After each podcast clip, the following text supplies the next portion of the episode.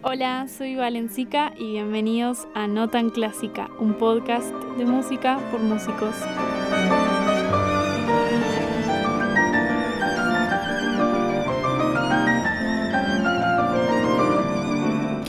Bienvenidos otra vez a esta sección intitulada de No tan clásica, donde hablamos de un tema específico como músicos. Bueno, el episodio de hoy en realidad es un poco distinto porque no hablo con una persona, sino que le pedí a 10 amigos que me contaran su experiencia acerca de la cuarentena, de cómo están viviendo ellos como músicos este momento que, que nos atraviesa a todos en realidad, no solo los músicos. Pero cuando les pregunté, bueno, me dijeron más o menos esto.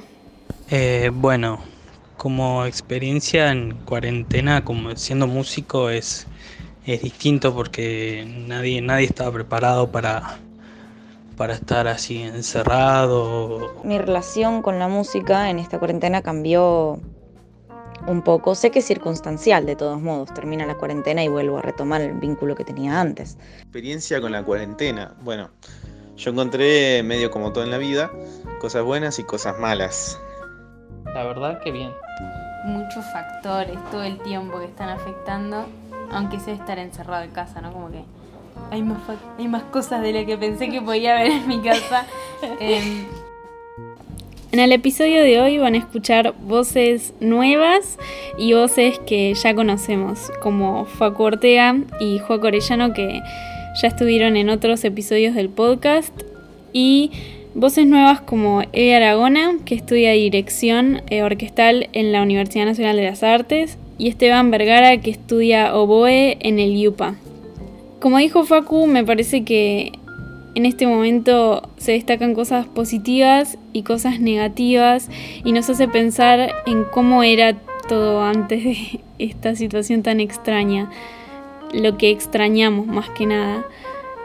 Eh, es complicado estar encerrado tanto tiempo por una cuestión de que eh, yo extraño mucho tocar con, con gente, extraño mucho ver a la gente ensayar, tener un director, ir a cursar a la universidad, saludarte con tus compañeros, tener una clase presencial que no sea a través de una pantalla, con, un audio, con un PDF.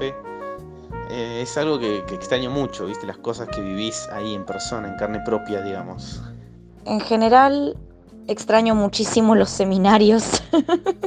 extraño muchísimo ir a cursar. Extraño muchísimo tener una interacción real con un profesor con un director, con un músico, este, cara a cara. Extraño verlo, ver a esa persona a la cara y que no se le trabe la, no se le trabe la voz porque se está quedando sin internet, que no se vea pixelado porque la cámara web es una porquería. Mi experiencia creo que es bastante particular porque no es que estoy ahora 100% a la música, sino es que lo que me sucede es estar toda una semana estudiando a full, anotándome todas las cosas que hago, cómo debo hacerlo, con el objetivo con el cual los pienso y siento que me va, me, va bien. Siento que, que, lo que estoy haciendo es correcto, ¿viste? Y después pasa una semana en que no toco, o incluso dos, creo que son más las semanas donde no toco que en las que toco o estudio pero sin embargo también estudio más que antes con esto de la cuarentena. La verdad que esta cuarentena a mí me está haciendo pensar muchas cosas, te hace reflexionar en un montón de cosas sobre tu instrumento, sobre tu carrera, cómo es que tenés que hacer música, porque es mucho más difícil hacerla cuando ya no estás en contacto con lo que pasa afuera físicamente. Entonces de repente te encontrás que estás en tu casa y tenés que estar ahí porque está decretado que está la cuarentena y vos estás como que, bueno, a mí me pasa que me aburro, estoy desmotivado, tengo que tener una fuerza de voluntad enorme para ponerme a estudiar porque quieras que no, es pesado el hecho de no salir de tu casa. Y la verdad que es tuve una experiencia que me está haciendo valorar un montón el hecho de salir, eh, ver gente, estar con amigos, que no todo en realidad es estudiar, estudiar, estudiar, estudiar, pero además el hecho de crecer como persona, estoy tratando de que para mí sea un aprendizaje más que el hecho de, la cuarentena y que también, pero estoy tratando de aprovechar lo máximo de esta experiencia. Por otro lado, bueno, al estar tanto tiempo confinado en tu casa con tantas distracciones disponibles, a mí personalmente se me hizo tarea más complicada ponerme a estudiar con la misma rigurosidad que tenía antes de la cuarentena. Pero, empezando por los aspectos positivos, estar en la cuarentena me hizo eh, encontrarme más a mí mismo, conocerme un poco más, empezar a renovar ciertos hábitos por ahí de estudio, de organización de horarios, porque si bien a veces hay alguna clase virtual con un horario, eh, necesité tener que organizar horarios sobre mí mismo, eh, con mis propios medios, digamos. Horarios de estudiar tal materia, de estudiar el instrumento, de hacer tal cosa, tal otra. Ese es un hábito que yo nunca tuve. Siempre me organicé a merced de todas las cosas cotidianas, digamos. Pero un aspecto bueno fue este, aprendí a organizarme mejor en la cuarentena. Y también hablé con mi hermana Maitena Sica, que es estudiante de cello en la Fundación Cofradía y está en la secundaria. Y me cuenta un poco de que a ella también, como a Facu, le costó y se tuvo que adaptar a esto de la organización. Y con la organización también vinieron anécdotas que hicieron un poco más graciosa esta cuarentena. Para, y tengo una anécdota. eh, está, tenía un estudio que no lo pude imprimir nunca y lo, lo estoy leyendo en la computadora, pero agarré y lo empecé a pasar todas las tres páginas del estudio eh, a mano, lo empecé a pasar porque me cansé de leerlo en la computadora, me iba a quedar ciega. Eh, bueno, así que aprendí a pasar, porque aparte yo no sabía que podía pasar tan feo las partituras, no me salía en corché a dibujar, pero sí que aprendí. eh, también, bueno, empecé a tocar una sonata y por suerte, por suerte compré al pianista acompañante antes de la cuarentena. no, es mi papá, tocamos juntos por suerte. y también con Valen y podemos tocar música de cámara. Eh, no comprar los músicos. Pero sí, está bueno en ese sentido, es como acompaña un poco más. Después le pregunté a Mati Moschini, estudiante de violín en la Universidad Nacional de Lanús y, e integrante de la Sinfónica Juvenil Nacional José de San Martín, que cómo estaba viviendo esta situación y nos cuenta esto. Mira, mi situación personal con el violín, de hecho creo que ha mejorado con la cuarentena porque al tener más tiempo, como que empecé a revisar cosas que antes no me fijaba por cuestiones de, nada, de tener que cumplir con determinadas cosas. Por ejemplo, no sé, de pensar por qué vibro como vibro y cómo debería hacerse, o revisar bien cambios de posiciones, o etcétera.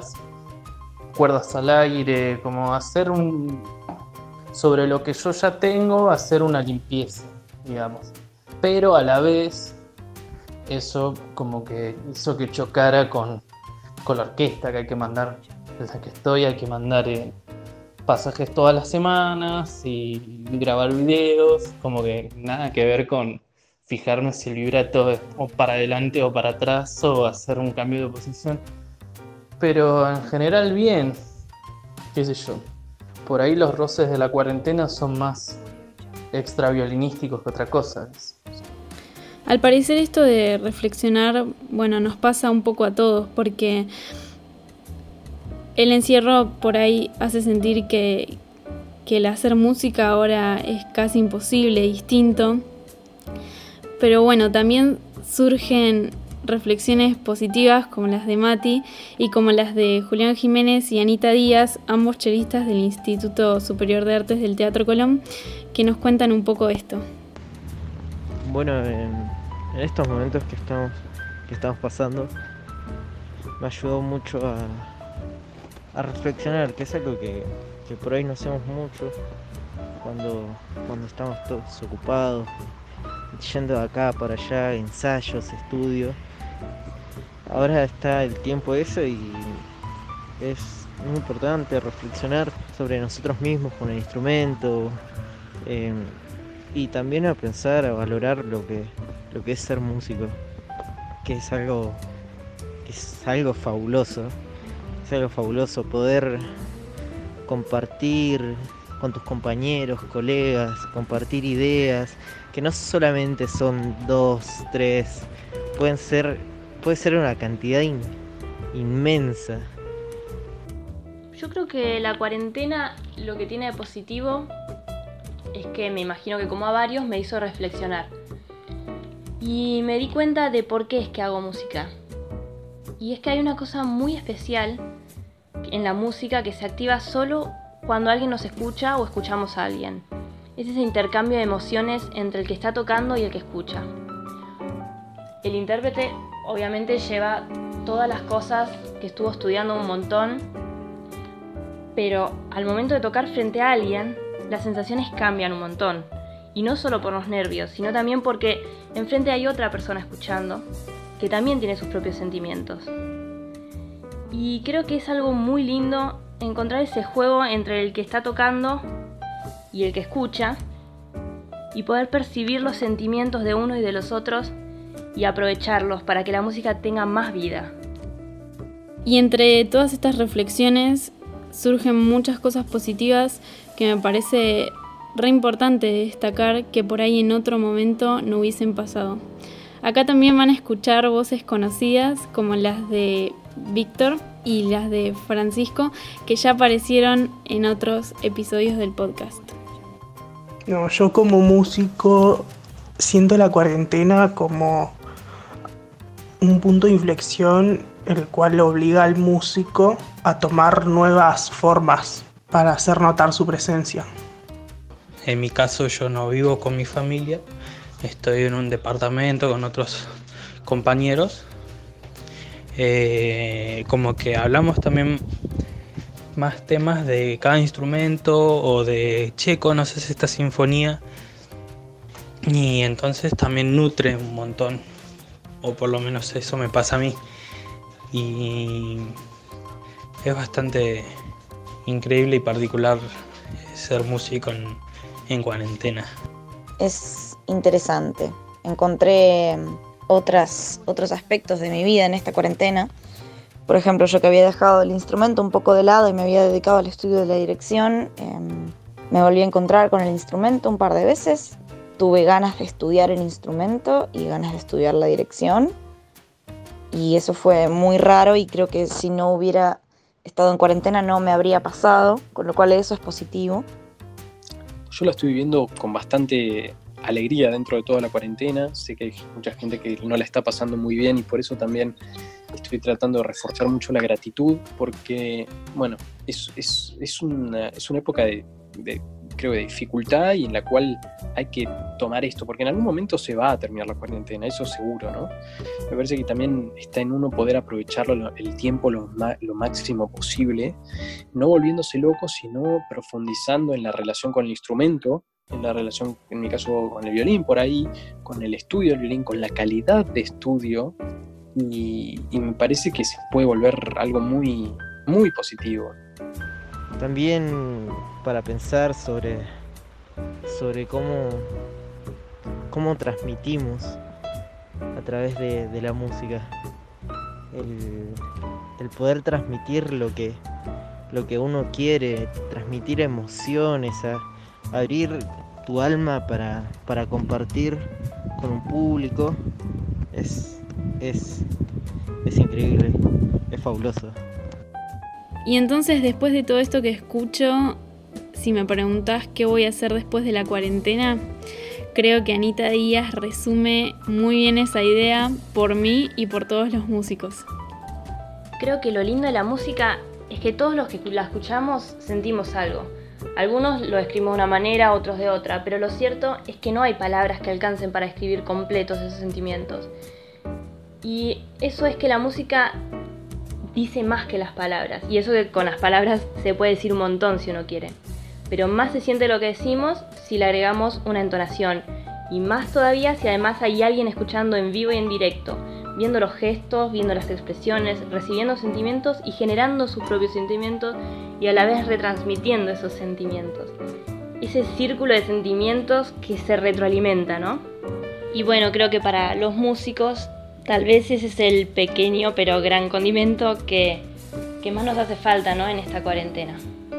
Así que cuando termine la cuarentena, quiero salir a tocar, quiero que alguien me escuche, quiero escuchar a otras personas, quiero experimentar con ese intercambio de sentimientos, quiero salir a jugar con eso. Este fue el capítulo de hoy de No tan clásica en esta sección aún intitulada y mi humilde aporte que haría a esta comunidad musical que está escuchando es recomendarles dos cosas. Ni bien empecé la cuarentena, empecé a leer un libro que se llama El Camino del Artista de Julia Cameron. Es una guionista estadounidense que hace, bueno, de la mano con toda esta reflexión, hace una reflexión práctica de todos los días, sentarse a escribir un poco sobre, con pautas determinadas, sobre la vida de un artista y me parece un libro que me devolvió mucho este amor por la música que empecé a perder cuando empezó toda esta situación. Y después, dos veces por semana voy a estar haciendo recomendaciones en el Instagram del podcast, arroba notanclásica.podcast. Y voy a empezar una lista de reproducción en mi canal de YouTube, donde voy a estar poniendo música que a mí me interesa compartir con ustedes y podcast de otras personas que me parece que, están buenísimos y que pueden ayudar a pasar este momento. Así que si te gustó este episodio, compartirlo con tus amigos y no te olvides de seguirnos en las plataformas de podcast como Spotify, Google Podcast, Anchor, Apple Podcast y suscribirte a nuestro canal de YouTube.